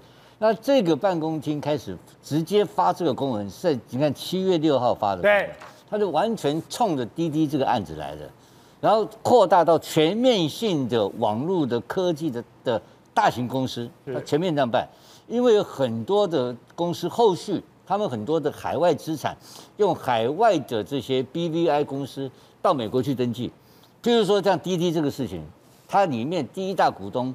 是软银对不对？对，软银是百分之二十的股权，这二十的股权其实是人头，是孙是孙正义来帮忙挂二十趴在手上。那不是孙正义的钱，这个就是过水嘛，因为当水应该帮忙了，两个合作关系的哈。我们不敢讲确实，原来的计划就上市以后，孙正义就把它原来卖给他原来的人，是就还原到他原来这些人，因为用百分之二十是外国人嘛，外国人的情况之下。在证监会比较容易通过嘛？哦，证监会在三个月是个幌子，哎，给他通过了这个案子嘛。如果你是都中国人的话，你怎么跑到外国上市？对，就外国人外国人上市合理的嘛。对，所以第一看，我第一天觉得很奇怪，为什么百分之二十是软银？对，二十趴太大了嘛，那么大的一个金额。好，所以你就知道，美国也是一样这个概念。所以他这个案子一开始的时候，这个动作今天出来非常恐怖，因为证监会被越过以后，代表什么意思？你知道吗？他下面就要办人了，下面证监会一定要，我请问你很简单一个道理，办要办人了，一定办人，这百分之百证监会的证监会的这个首长一定会动掉，一大堆人会被清洗掉。三个月前你怎么会通过的？为什么我习近平不知道？所以你说滴滴出行，证监会说我阻止滴滴出行去上美国上市是嘴巴说的，事实上。我在文件上面是放水的，放水，然后放水的时候，那谁能够有这个本事放水呢？中间一定还有更复杂的人，所以说是不是有江啊，或是或是王岐山等不知道，但是一定很够力嘛，很简单嘛，而且这些人很多人一定是跟习的关系非常密切的吧，不然我证监会主证监会的首长怎么敢放行？对，一定是当朝权贵嘛。所以这里面的人牵扯的人事是非常的亲密的自己人，这么复杂，所以他中央办公厅直接下是这个道理嘛，他用那么高的层级去杀嘛，对，然后杀完之后的问题，下面就是一连串的株连了，会杀下去的，对，知道？所以这个事情，然后第二个，那美国人也不跟你客气啊，哦，美国的股东立刻就告了，告什么你知道吧？告什么？就是你隐匿重大讯息，就是你自己知道你的 APP 有可能会被拿掉嘛。你自己知道，因为他已经有约谈你嘛，对，他已经有跟你讲说，是不是请你不要去美国上市嘛？那你已经知道你上市有问题了，这些都是重大信息啊！你隐匿重大讯息，你他妈印在我美国上市，你骗我美国股东嘛？美国股东先告你一句再讲嘛。因为这个事，你就一告下去的话，这个要赔死啊，这个要赔的。这很严重吗？当然很，对，所以我现在买股票，就跟我们现在的台湾的这个股东、小股东的小股东的这个申诉一样嘛。你坑我小股东，小股东告你，你这公司一定要赔光光的，这公司一定要赔，跑不掉的。美国的诉讼，我在那里给你，美国律师全世界第一流，对，所以这个事情会株连到其他，所以网信办开始动起来了嘛。网信办是什么概念？我这样讲简单一点，有点像我们的 NCC 啦。呃，NCC 是吧？但是它比 NCC 有 power 哦，是吗？它有 power，它可以直接。哎，我们的 NCC 已经很有 power 了，它直接可以下架，它明天下架，它一个公文来就下架，它就找一批人呢，就把你电脑搬走了。那网信办不那个权力之大，他就直接到你这个到你这个科技公司你的 server，那继续公安就他车子来就拆东西了，就把你搬家搬回家，他没的没有跟你什么法院程序来这一套的，就把你弄掉，弄掉你就挂了，主机把你搬家。我听过很多这种很恐怖的事情，你知道吧？他们所以这个现在是直接介入了，所以你看看刚刚在讲的两个过程中都没有证券监理单位介入，对，所以跳过去了，所以下面要办他们了，所以下面就要办这些所谓的海外上市、在海外藏钱的这些的这些的自己人。我看这一批要办的人不是外人，是自己人，就是很可怕。那至于你讲到恒大这个人，这个我跟你讲很简单，抓人。抓人！我现在他要抓许家印了，很简单嘛。他怀疑你海外有藏钱，藏钱嘛。他为什么要为什么要裁决？为什么要监理单位约约谈你？对，约谈你干什么？你欠我八兆，八兆怎么还？你的你到底是八兆藏在哪里？对，还有一个后面有谁呀、啊？哦，这个这个土地的来源怎么来的、啊？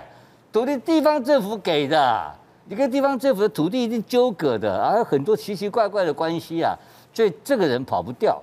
这个人一抓下去的话，那这整个资产全部会变成国家所有。对，所以那是因为整理房地产最简单，国家收下来，是十年后一卖就高价，尾雕级，对，一点不会亏点。哦，有土地是国家的，所以，所以我现在很简单，所以政府出手就是要准备没收你的资产，然后把人要抓起来。是，恒大这个老板死定了，一定要坐监牢。或者除了政府对政府的这样的一个对决之外。美国的律师也加进来了，而且发现美国的律师现在把中国当成一个很好的攻击标的。从这样的一个债券，包括瑞幸咖啡，到现在的滴滴出行，哎，他你以为说中国到了美国捞一笔钱，拍拍屁股就跑了？没有，他千刀万里追。是一旦有血腥味出现，鲨鱼就出没了。所以现在鲨鱼已经出没了。为什么这一次滴滴的事情会引来两家所谓的律师事务所出面，甚至他们号召所有的投资人帮大家开始打所谓的诉讼？那群体诉讼为什么就是要跟滴滴这边求情？要钱？要钱讨债？为什么他们认为说你滴滴从头到尾，你是不是跟中国政府故意设了一个局来坑杀美国投资人？而这件事情。情可大可小，虽然他们投资金额只有四十亿美金，可是，一旦进行到所谓的诉讼层级，赔偿金额那动辄可都是上千亿的。所以不是说你今天到美国上次捞了一笔，他们的第一天涨了百分之十六，你捞到钱入入袋为安，没有这回事。对，最鲜明的案例是什么？就是瑞幸。我们知道瑞幸咖啡之前不是有所谓的伪造那个财报的资料，所以导致股价也崩跌，最后被下市吗？结果瑞幸一样也开始出现，大家跟瑞幸公司来讨债，官司打到目前为止，出现的求偿金额竟然是高达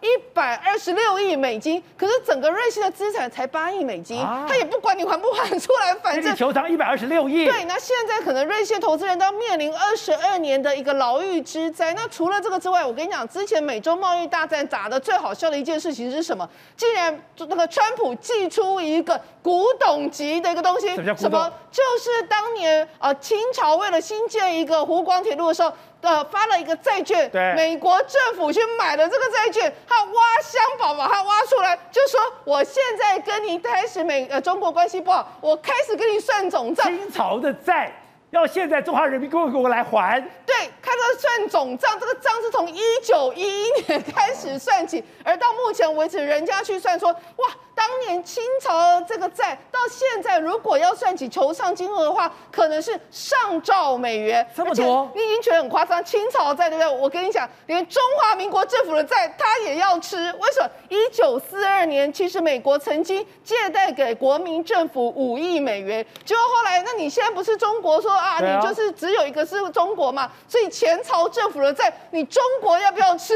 就算下来，你当时的一九四蒋介石的债要毛泽东来还。是，然后你知道吗？这个算下来，一九四二年的三亿，一九四二年三月借给他五亿美元，对不对？现在算下来，你竟然要还七千五百亿美元。所以刚刚提到的一兆，再加上七千五百亿美元，再加上瑞幸咖啡，哈不啷当加起来已经快要两兆的一个债务。所以你就知道，当老美狠起来要跟你算总账的时候，你祖宗十八代的账都被挖出来。而且不是政府，他连民间、连企业，哎，没讲。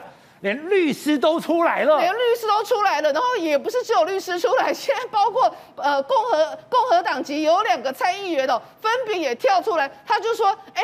美国，你的这个所谓的像是证交所的这个单位，你应该要去追查，你应该要去追查滴滴的所有罪行啊。当时他要跟你上市的时候，他有没有诚实的公布所有可能承担的风险？他夯不啷当写了六十页，这六十页里面是不是有隐匿？是不是有造假？如果有的话，你怎么可以让滴滴这样轻松放过？所以换句话说，现在是政府的力量结合民间的力量，大家分头毕竟，要干嘛？就是要跟中国讨债。好，正好刚才讲到的，现在中国受到欺负，他就开始对付台湾。对付台湾，他最近公布了一个他不可思议的资料，居然这多年来，他开始发动了这个所谓的水下机器人。水下机器人，他来搞潮流，他要搞清楚台湾附近所有的水文，甚至连攻台计划都有了。没有错，今天最近中国释出非常非常多多的讯息，都在讲一件事，什么？中国对于武统台湾已经做好准备，做好准备，而且花了非常非常长的时间去做准备。什么意思呢？最近呢，因为日本说台湾有难，日本来袭，对不对？这件事情对于中国来说，内部的武统势力蠢蠢欲动。当你日本呛出这种事情的时候，中国是要有回应的，他有所表示，一定要有所表示，不然你内部的那种鹰派势力你压不下来。所以，我们第一个看到是南华早报，既然呢出了一个文章，这个文章非常非常坦白说，没有头没有尾，他就说什么东西。说整个台湾，因为台湾海峡是个天然的地险，这个天然的地险什么东西？因为海峡非常非常浅，非常非常浅的过程中呢，你是不可能有靠所谓潜艇在下面。可是他说，既然中国十年前就开始研究用无人水下载具在台湾海峡狙击台湾的军舰，无人潜艇吗？没有错，而且这个东西状况那样，这张图其实我们做模拟一看就懂。这张图就是在南华早报报道出来的，导播我们带带这张，这张图它很清楚哦。这个头这个是叫做无人载具，然后呢，这是他给的呃潜水艇，就目标潜水艇在这边。结果你看到它模拟的路径呢，一开始蓝色路径还乱七八糟，最后就 tracking 就追踪到这个红色线，一路往无人载具呃往目标潜艇这边走。目标潜艇可能是台湾的。然后呢，他说这种动态模拟的东西，它就在福建的东海岸。福建东海岸其实就在台湾海峡。为什么要做这模拟？我确定的事情，它这模拟连地形的高低起伏都模拟进去了嘛。所以对于他们来说，他说这个测试在哪里？是二零一零年呐、然后是中国首度在开放海域以无人形式追踪并集成模拟目标。换句话说，它不是只有电脑模拟，它连实物都做出来，这种无人舰都做出来。所以呢，在南华早报。把这个刊出来之后，他其实暗示一件事情是：你不要以为台湾海峡是天险，我们针对这种浅层的地方，对，我们也做了准备。无人潜水艇，对。然后呢，我们还有另外一个天险是哪里？是我们东海岸。其实观众朋友要知道，我们东海岸都会有所谓黑潮，对不对？对黑潮它流速很快，大概啊每一秒钟一公尺。所以呢，对于无潜水艇在这边在东海岸是有压力的。为什么？因为你黑潮由南到北的时候。流速每秒钟一公尺的时候，你鱼也打出去会受黑潮的影响。然后呢，你看哦，他们中国潜艇一定一定，他一定从西南沿岸这样过来，过来之后呢，在这边如果要打台湾或打美国的时候，之后回航是逆流，所以他这两个因素对于解放军来说也非常非常在意。结果呢，他们释出讯息是，新加坡理工大学有个研究员叫做许瑞林说，中国解放军为了研究台湾黑潮的特性，也研究了十多年。尤其是最近说要打台湾，要先研究黑潮。对，要先研究黑潮，研究了十多年。原因是你看哦，整个台湾，台湾海峡是不可能有潜水艇太浅，所以他想定什么用无人机在这边。然后呢，透过这个西南海域，最近他们反潜机不是一直在那边绕，一直在那边绕，我们都假定说他可能是在掩护他的潜水艇出航，对不对？出航的时候在这边黑潮，要在这边行动自如，没有想象中的简单。在这边靠无人机，这边靠潜舰研究黑潮。了解黑潮一年四季，虽然它一年四季都有，可它把每一个月每一个月份洋流或多或少差别研究出来后，它鱼雷打出去之前可以干嘛？可以做校正。所以这个东西解放军也是出来说，他还在研究。甚至我们都知道，中国有个媒体叫做舰船之识，这是军方媒体，它背后有中国的官方社长，就他最近这样释出了一个影片，什么叫做公台影片？这个公台影片我把它全部看完之后，真的琳琅满目啊！真的完全跟汉光演习想的非常非常类似。第一阶段、第二阶段、第三阶段全部都有。第一阶段是什么东西？飞弹的饱和攻击要干嘛？摧毁台湾的基础设施，飞弹基地啊、预警雷达、高速公路等等。摧毁完后要干嘛呢？很简单，船舰万箭齐发，最后呢在长岸歼敌。所以呢，这个舰船知识的这个，我我们看到这个动画。也是在干嘛？也是在恐吓台湾，武统台湾，万船齐发，万船齐发。所以整件事情很清楚嘛。对台湾来说，我们当然了，听到这个日本要来协助我们的时候，我们当然很开心。可是也因为这样协助，导致台湾的局势后，确实又有那种紧张而且战于命布的感觉。好，廷辉，现在中国透过了南华早报公布的说啊，原来在台湾海峡，他们有所谓的中国水下无人机，他们要了解水文。水流速、盐度这些整个做未来作战的需求，但最关键的，刚刚提到是黑潮。我们在陆地上有一个护国神山，是我们的中央山脉，但在水里面，黑潮至关重要吗？谁掌握了黑潮，才有办法从水下取得台湾吗？对，没有错。这个黑潮本身来讲的话，在流经台湾的周边海域的时候。造成了对这个所谓的海军来讲，特别是对海军造成的严重的困扰啊！你如果说想要在宜兰抢滩登陆的话，今天被黑潮如果冲到冲绳群岛怎么办？更更没有办法在台湾抢滩登陆嘛？你说我在宜兰，这个黑潮可以一口气把你冲到琉球。对，所以这个时候呢，中共解放军就一直什么，一直想要台湾周边海域的水文资料嘛，所以他就每年可可能就刻意的派这种所谓的无人水无人水下载具呢来做这个所谓的这个探测。所以你说。如果他不能掌握了黑潮，你不要说在台湾海峡，你连我们的东岸，不管你的潜水艇，不管你的军舰。你都不能越雷池一步。是的，所以你看到美国也是需要这些资料。美国他特特别聪明，他透过什么？透过他的海军跟他的大学，跟台湾的大学相互合作。所以你看到我们有时候在基隆港，有时候在高雄港，都会看到美国的海军的探测船在这里出现。为什么？因为台湾周边海域太复杂了，有这个黑潮的潮潮汐之外，还有海底火山，还有海底地形，它必须要随时变动，随时了解。所以这时候呢，当然中共他刻意放这个讯息在干嘛？因为你这个记者叫 Stephen Chen，这个他是从北京发文的，他不是从香港发文的，他刻刻意在警告台湾啊，警告日本嘛。因为日本最近跟美国都一直在放话说，我们会协防台湾啊。这个所谓的美国的一个司令部又讲说，哎，这个协防台湾本来就是我的职责。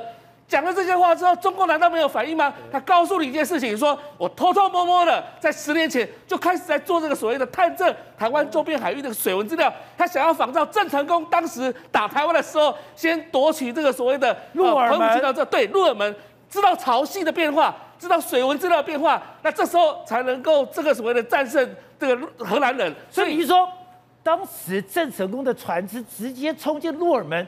是他完全掌握了台湾的潮汐，所以水文资料对这个海军、对水师来讲都非常重要啊。所以当时来讲的话，如果郑成功不知道这个潮汐的变化来讲的话，他怎么怎么登陆呢？对，怎么抢滩呢？人家直接冲进来。是的，所以你看到现在中国告诉你说，他是偷偷摸摸的用这个所谓的水下无人载具在探测台湾的周边海域。但问题来了，我们的雷达、我们的相关的系统怎么没有去抓到这些东西呢？所以现在来讲的话，国军应该增强这一块。对的，现在有条新闻就是海地总统被杀，就没有想到这些歹徒竟然有十一个人躲在我们的大使馆。当然现在已经澄清了，跟我们没有关系。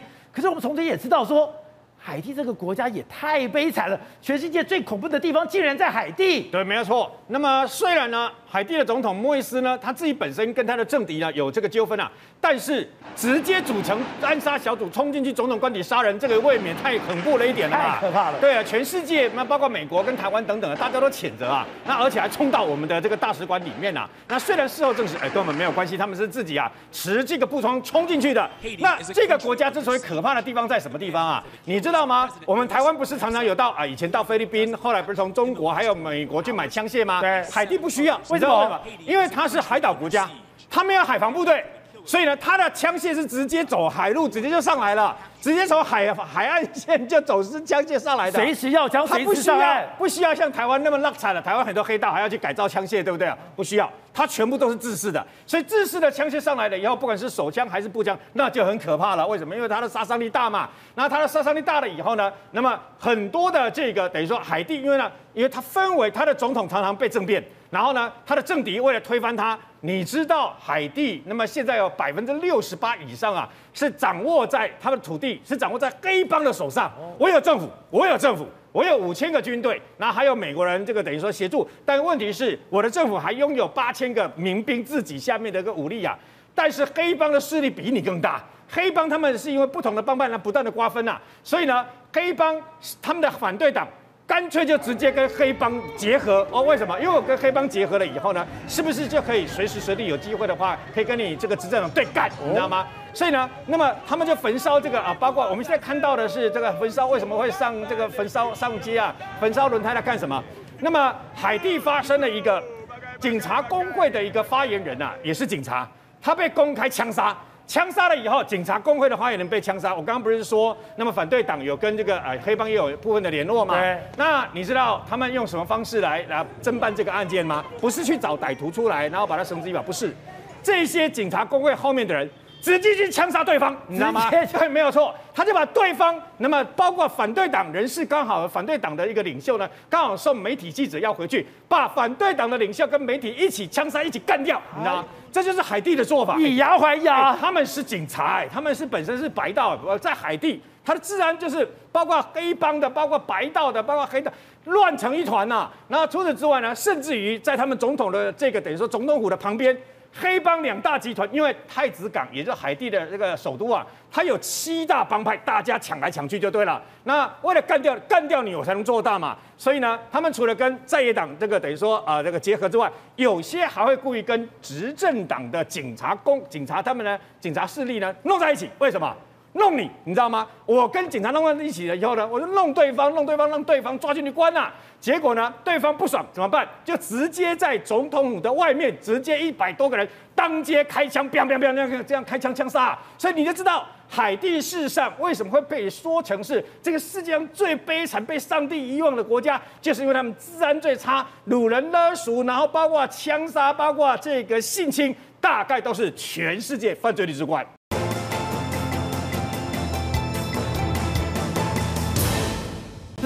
现在为了打疫苗打得天下大乱，而今天抓到一个是我们在第二类维持防疫量能里面，卫生单位及第一线的防疫人员里面，竟然你现在生产跟高端跟联亚所有的人员，你都可以打疫苗。那大家不是讲说，哎，你们这些人不是应该打国产吗？那你们怎么自己生产国产去打外面的疫苗？那你外面的疫苗被你打了以后，是这些在台湾，呃，特别是年轻人，对你就只能打国产了吗？没错，这个很多年轻人看到这个消息可能会非常生气。为什么？在我们的这个接种目标的这个第二类里面，有一个叫做卫生单位第一线的这个防疫人员里面，因为它有一个备注，你刹刹那之间一看就是啊，就防疫人员，但是它备注里面在这个地方包含了疫苗生产还有相关的人员，就是也就是说。疫苗生产对。跟疫苗的仓仓储人储人员，对这个里面来说的话，也被框列在这里面。于是就有人问陈时中说：“哎，难道这个高端碾压人他们可以打吗？”疫苗生产及疫苗仓储物流对，因为我们目前疫苗生产就只有高端跟碾压嘛，那这个仓储人员或许他在处理国外的仓、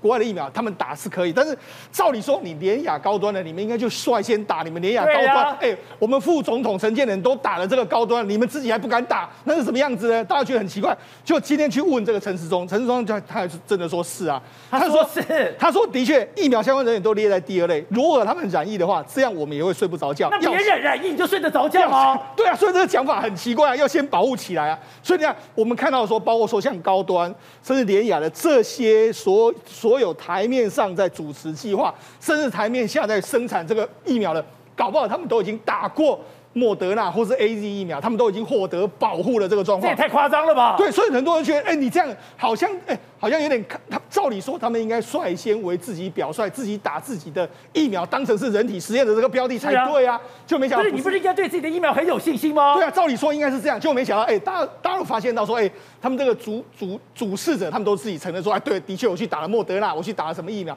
所以觉得说，哎，国产疫苗的这个问题又被人家浮上台面。好，那我们讲到，事实上这几天的时候，你可以感觉到一个明显的氛围，就是现在外来的疫苗越来越多，包括说接接下来 BNT 一千五百万剂可能也要来台湾，所以你看最近高端跟联雅的股价开始慢慢的往下开始下滑了。你看高端最最高七四百一十七，然后解盲之后有上去，但现在又开始往下滑。最最明显的是联亚，联亚冲到三百之后，现在已经跌到一百七十，跌到一百七，所以你也要几乎快腰斩了。对，所以你就注意到说，其实现阶段的我们的所谓 EUA 的时间呢，现在根据政府的这个盘算来说，原本说是七月七月底。但现在有可能会再往后延，为什么？因为他们现在都开始提出说，所谓的他们还要做人体试验。像以联雅来说的话，他最近在募集所谓年轻人，二十岁的那那所谓的年轻人。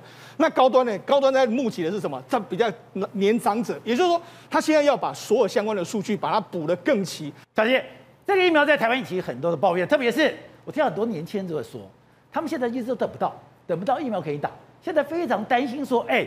会不会这个疫苗都打光了？我最后只能打国产，就又听到这个国产，哎，你们发展国产的、运输国产的、研究国产的，你们都已经打国外的疫苗，那年轻人不就炸锅了吗？是哦，所以包括像侯友谊啊、江启臣，或是比较早先国民党都有提出这样的主张，就是说年轻人也要去打疫苗。那我觉得从政治上跟实务上两个层面来做一个分析哦。政治上面来说，这是直指民进党的优势部队哈，因为。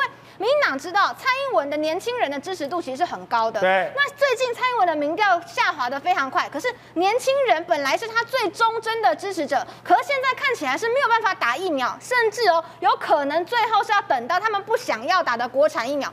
我必须说，年轻人的活动力是很强的，对，所以大家想的是什么？解封以后，我想要我要出国，所以我想要打到的疫苗也倒不说什么对身体负担什么的。我觉得年轻人想的是说，我至少你要给我一个可以国际认证，我出国回台湾不用再隔离什么十四天，两个十四天就二十八天了，对不对？那如果我要隔离的话，我平常我上班族回来，我能请那么多假吗？我觉得年轻人很单纯的在想这件事情，所以包括国民党。就是把这个东西提出来，但第二点是更务实的，就民党要面对的，就是现在老人家的施打率打的速度太慢了，很多长辈对于包括 AZ 这样子的一个疫苗打完之后有一些疑似的案例，他们是会忧心的，所以你看到长辈在犹豫的时候，年轻人就开始敲碗啦。既然老人家不打的话，你是不是可以先开放给我们这些年轻力壮的年轻人打？当然讲到的。现在这个疫情虽然今天还有一些零星的爆发，但是受到控制。受到控制的时候，我们现在闻到一个味道。之前是柯文哲炮打中央，现在连侯友宜都炮打中央了。是的，侯友宜派出的是这个副市长哦，新北市的副市长刘和然哦。那他呢，其实先前哦是不太会去针对政治做太多的表态，可是这几次你可以看到他的宝剑已经出鞘了。他开始去讲说三加十一的问题，疫苗不足的问题，年轻人可不可以打到疫苗的问题。他甚至还说要打个疫苗变成好像要防贼一样这样子的一个状况，中央政府要不要解决？也就是说，先前侯友谊被民党攻击的时候，他是打落牙齿或血吞，因为他深知道，如果疫情没有控制下来，我就开始去扯这个政治责任的话，那很多民众反而会对我不满意。但是现在已经要微解封了，这个时候出来去检讨这个政治责任，不要让你甩锅给新北，甩锅给台北，是一个对的时间。尤其他又看到柯文哲前一天哈已经出来嘛，跟赵少康两个人直播，已经讲了这么多，看起来整个声势起来了。那新北市也希望可以赶上这一波，去把这个政治责任做一个厘清。否则接下来微解封了，我们都知道台北市跟新北市，我们现在筛都还有筛出社区里面有一些确诊者，还有零星的黑数出来。是最近的台北市的这个 PCR 效果也很好，抓到好几个 PCR 阳性确诊的这个案例，所以代表什么？代表我们在社区里面还是有无症状的确诊者。那我们就很担心啊！我今天开放内用，我今天开放影城，所有人来看电影、吃东西，最后。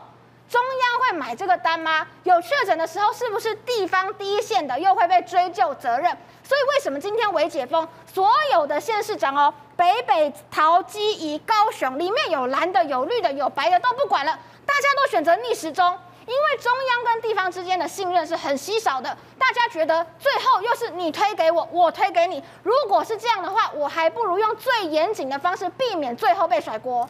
好，那正好。刚才讲的，现在这个疫苗疫情发展在这样，有点左支右绌。现在到底我们得给他戏把高飞？我现在虽然已经把本土的案例压到非常低，可是我敢开放吗？也不敢开放。我不敢开放了以后，我就搞这个微解封。微解封之后。所有人都不知道该怎么办了。没有错，因为什么现在搞成左支右絀？其实坦白讲，我对于微解封，非常多网友在骂，但我认为是很合理，会搞成这样逻辑矛盾。因为它是各单位自己做出来嘛，你去体育署弄体育局的，然后用观光局弄观光局的，每个单位兜起来一定会矛盾嘛。可是网友就看不下去啊，网友说什么可以上山，但是不可以下海；可以看电影，不可以看舞台剧；可以上健身房，但是不可以去幼儿园；可以九人出游，但是不能五人群聚。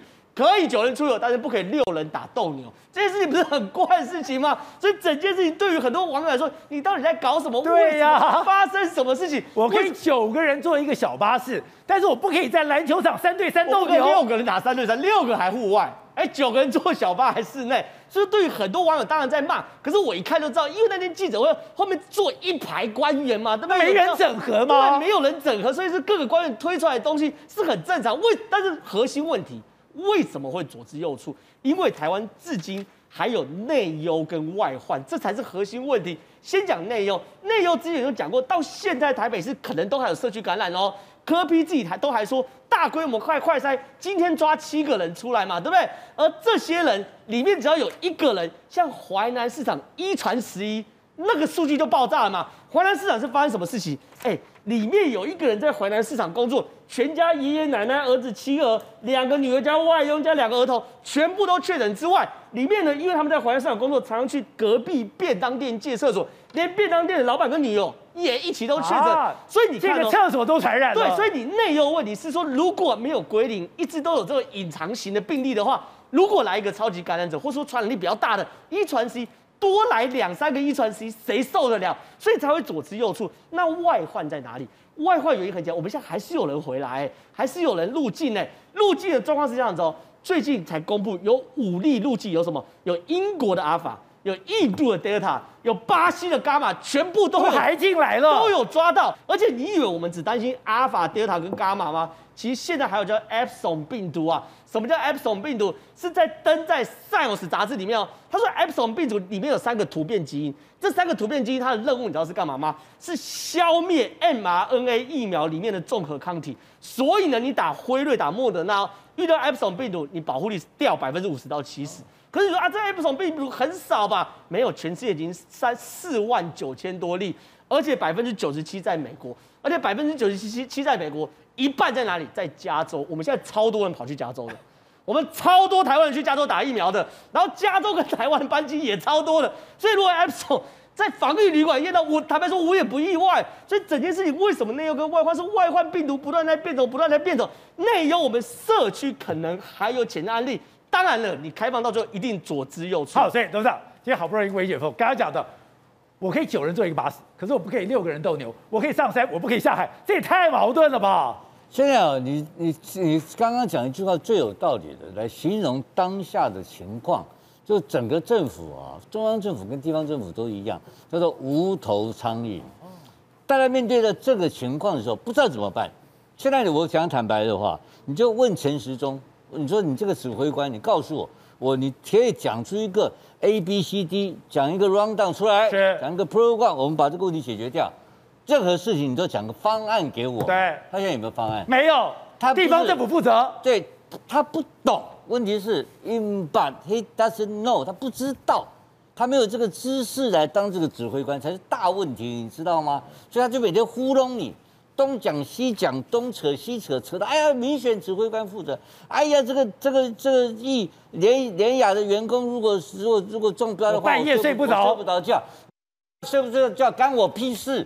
对不对？那别人感染你就睡得着了。对，这死了六七百个人，你睡得着吗？所以我告诉你，就是无头苍蝇。现在关键是我们的指挥官在当无是个无头苍蝇，所以台湾就变成天下大乱，然后所有的讯息乱传，传有个什么特性，你知道吗？都是碎片化，碎片化都传个案，都是一个 case，两个 case，环南怎么样？然后说打篮球怎么样？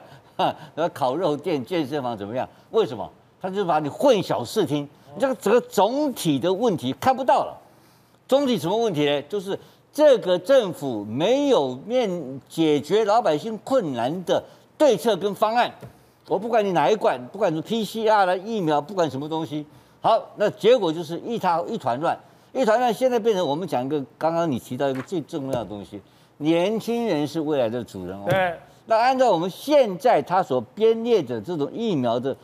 施打方式的话，我告诉你，台湾年轻人最倒霉。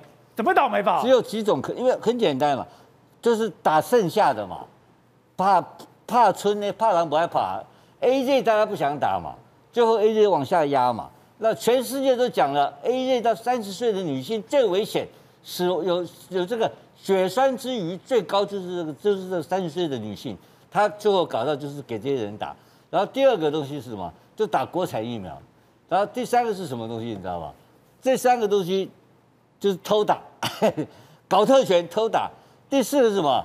打剩下的，啊，跑得快，把打剩下的，就是把整个年轻人搞得最没有尊严，受到最烂的待遇，然后不知道怎么办。然后这个政府呢，一当时是凭什么当选？年轻人两百多万年轻人支持他们当选的，你知道吗？他们现在每天在那边胡说八道，然后总统在讲说，啊，快点快点打疫苗。好像我们很不喜欢打疫苗，总统还要催我们去打。好，我故意不打疫苗，总统在催我打，就这种事情吗？事实如此吗？今天我一个同事告诉我说：“哎呀，我预约到了莫德纳，因为我那同事比较年轻，五十岁左右。我呀，我听得很高兴呐、啊，我还是我还觉得不错，哎，很好，很高兴。刚刚小金跟我讲，那不是预约，那是意愿调查，不是吗？”把意愿调查，他在糊弄你，你知道吗？他每天用电脑发很多讯息，政府哦，告诉你很多消息。那我是已经预定到礼拜一去打莫德了。哦，是啊，老辉啊，哎，我刚好，哎，我们夫妻两个合格，我们年龄够老，达到。所以我认为别人跟我一样，结果不是，他那不叫预约，叫意愿调查。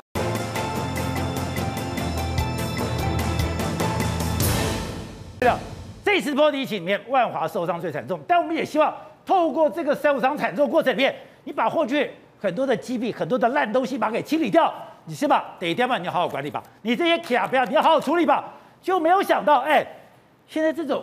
亚标的伊拉克又出来，哎，没人管吗？呃，事实上呢，那么万华一百七十二家的这个阿公店呢，因为爆发了疫情以来，两个月以来啊，事实上都没有营业嘛。但是呢，过去几年有新兴的，在这个阿公店外面，在万华的街头呢，出现一个新兴行业，叫做伊拉克。伊拉克是什么呢？其实就是帮忙拉客就对了啦。那为什么叫伊拉克？有此一说了，是说他们。拉克凶狠的程度，就像伊拉克攻打科威特一样，就是很厉害的拉克进来。那他们不隶属于，不是属于任何一间的私仓寮，还是任何一间的这个等于说阿公店都不是。他做什么事？他拉进来跟你抽成就对了。啊，我每啊，比如说呃是私仓的话呢，私仓寮都我给你抽多少？抽两成、三成、四成这样子。不是，现在这又死灰复燃了吗？对，那最近又又有发现说啊，那么因为啊，你看已经到了两个月了嘛，那很多地方都未解封了，人与人的连结又出来。了嘛。所以呢，你可以发现，在本来啊，现在万华有一段时间几乎都没人呐、啊。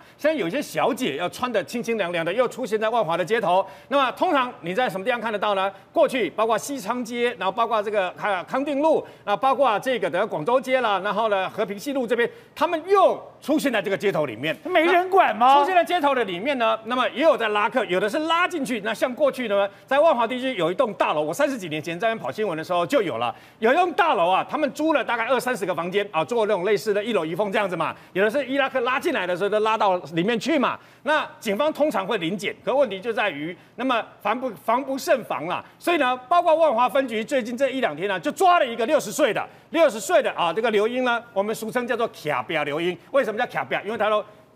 站在这个街头，但是他的身体都要靠在那个墙上，所以我们俗俗称他们叫卡比亚流音啊。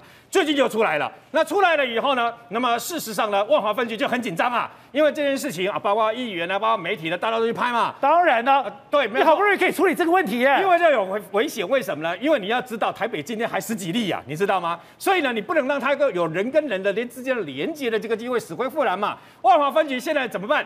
派出所的正副所长哦，警备队的正副队长哦，然后呢，大家都出来，然后还有安排这个呃比较年轻的这个等于说呃制呃制服员警们穿的便服啊出来之外，他们干脆就把监视器对准了这些伊拉克跟卡比亚刘英会站的地方，监视器对准，听说听说二十四小时监看这个监视器，如果有看到又有拉客的，又有在那边揽客的，就直接出动把他们抓了以后，我也移送设置法小办。Thank you